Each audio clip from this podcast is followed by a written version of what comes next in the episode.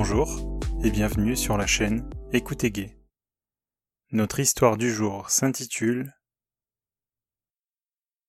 28 bits plus tard. Bonne écoute. Jérôme, 35 ans, 1m80, silhouette athlétique, plus développé en haut du corps avec des épaules larges et un torse puissant, des biceps et des triceps, fort et veiné, des petits abdos dessinés, et des jambes sportives avec des mollets rebondis. Son visage est carré, pommettes saillantes, un menton ferme, des traits anguleux et bien définis, des sourcils épais et une mâchoire qui semble solide comme un roc. Des yeux marron clair, plutôt perçants. Son nez est droit, avec des narines bien dessinées, et ses lèvres sont pleines et charnues. De nature poilue, il se rase néanmoins pour garder une pilosité minimale, par principe hygiéniste. Il exprime une certaine détermination et une confiance en lui solide grâce à son physique.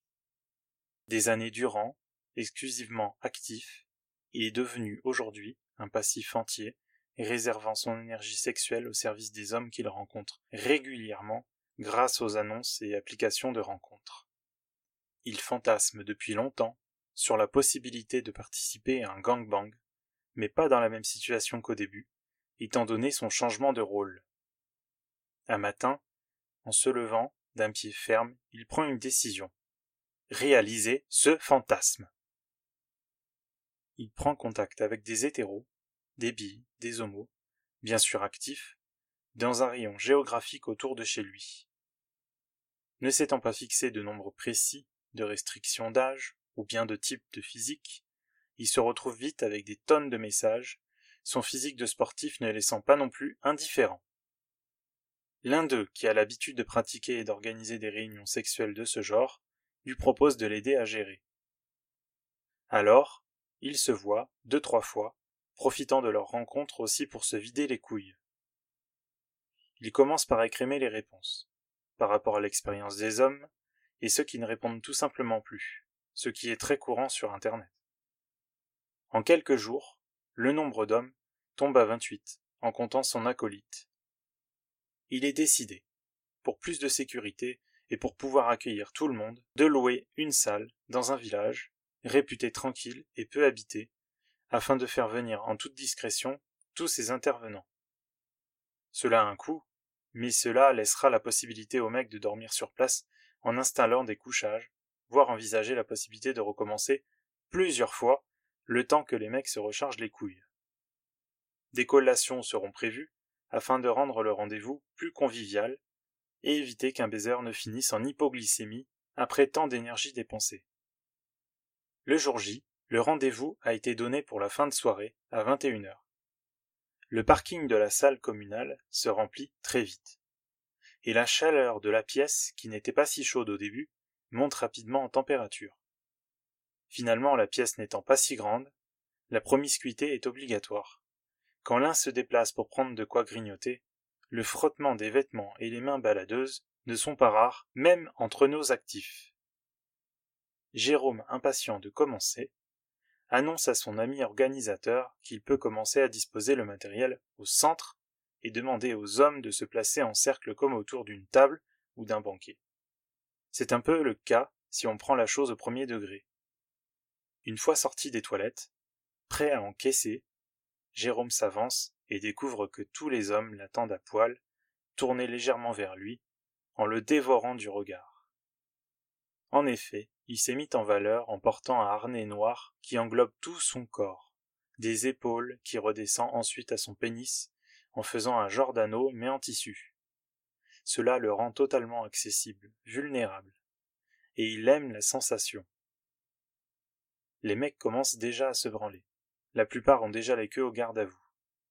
Ils devront s'armer néanmoins de patience, car à vingt-huit il y aura de l'attente entre le premier et le dernier, bien que Jérôme puisse se servir au moins de deux orifices en même temps. Il s'installe donc sur un plateau tournant surmonté d'un matelas qui semble fait sur mesure, et pose sa tête sur un oreiller en vinyle noir. Deux tubes de lubrifiant neuf de 50 centilitres chacun sont disposés à côté, et de la musique en fond est lancée. Allongé, il regarde autour de lui les sexes et les visages qu'il essaye d'associer pour mieux les identifier quand il les aura dans la bouche et le cul. Certains ont fait le choix de porter une cagoule ou un masque, pour rester dans une certaine discrétion malgré tout, rajoutant une part de mystère et d'excitation à Jérôme. Les mains baladeuses reprennent, mais uniquement sur l'objet du désir de la soirée, c'est-à-dire le passif de service. Des mains chaudes qui enveloppent chaque partie, une dans les cheveux, une autre sur le torse, deux au niveau des pieds, un doigt tendu dans la bouche qu'il commence à téter, deux grosses mains autour de son pénis, branlées de manière serrée. On lui présente alors un premier pénis à la bouche, puis un deuxième, troisième. Cela ne s'arrête plus, pendant que d'autres semblent se relayer pour le sucer, lui lécher le cul. Il gémit sans arrêt. Un premier gars le vide sur son ventre, évitant ainsi d'asperger les autres, ce qui est étonnant étant donné la promiscuité de bouche s'occupant de chaque morceau de peau disponible sur Jérôme. Un des mecs commence à lui soulever les jambes pour avoir les pieds sur ses épaules et un visage de le pénétrer. Jérôme se laisse totalement faire. Il est trop accaparé par les bites qu'il a dans la bouche. Les mecs lui laissent à peine le temps de respirer, mais c'est ce qu'il voulait.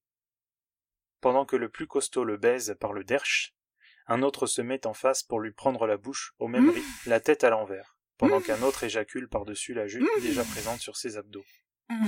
La flaque de liquide blanchâtre commence à déborder pour couler sur ses flancs, tant il y en a déjà beaucoup, en deux extractions. Un troisième arrive et gicle sur sa gorge, histoire de ne pas laisser une zone libre. L'odeur de foutre commence à envahir le lieu. L'enculeur, plus qu'endurant, se retire sans avoir eu d'orgasme, encore pour le moment, pour laisser sa place au suivant, et se met un peu en retrait tout en continuant à s'astiquer. Le suivant a une queue arquée, que Jérôme perçoit très vite. L'envie de se branler est forte, mais maintenant, il a aussi les deux mains occupées à masturber deux autres mecs. Ils se servent de lui comme d'un sextoy, en faisant des va-et-vient avec leur bassin. Et trop tard. Le mec a explosé. Le cul est arrosé. Il n'aura pas eu le temps de mettre à profit cette pénétration. Ne comptant plus les litres de sperme sur et dans son corps, chaque coin, repli et centimètres carrés de peau sont recouverts d'un épais jus collant. Cela n'empêche pas certains de continuer à lui lécher le siphon, comme pour déblayer l'entrée, et de sauter ensuite. Vers la fin, son cul est comme un terrain labouré par des sangliers. Lâche des mètres de bite qui sont passés, relâchant le liquide blanchâtre, il est ouvert aux quatre vents. Les derniers profitant d'une telle largeur, se mettent à le prendre deux par deux, un actif en dessous et l'autre en position du missionnaire, pas rebuté par l'odeur ou le dégoulinant du passif. Cette fois, lors du dernier échange de fluide, il s'achève aussi par une puissante éjaculation et un cri orgasmique rugissant.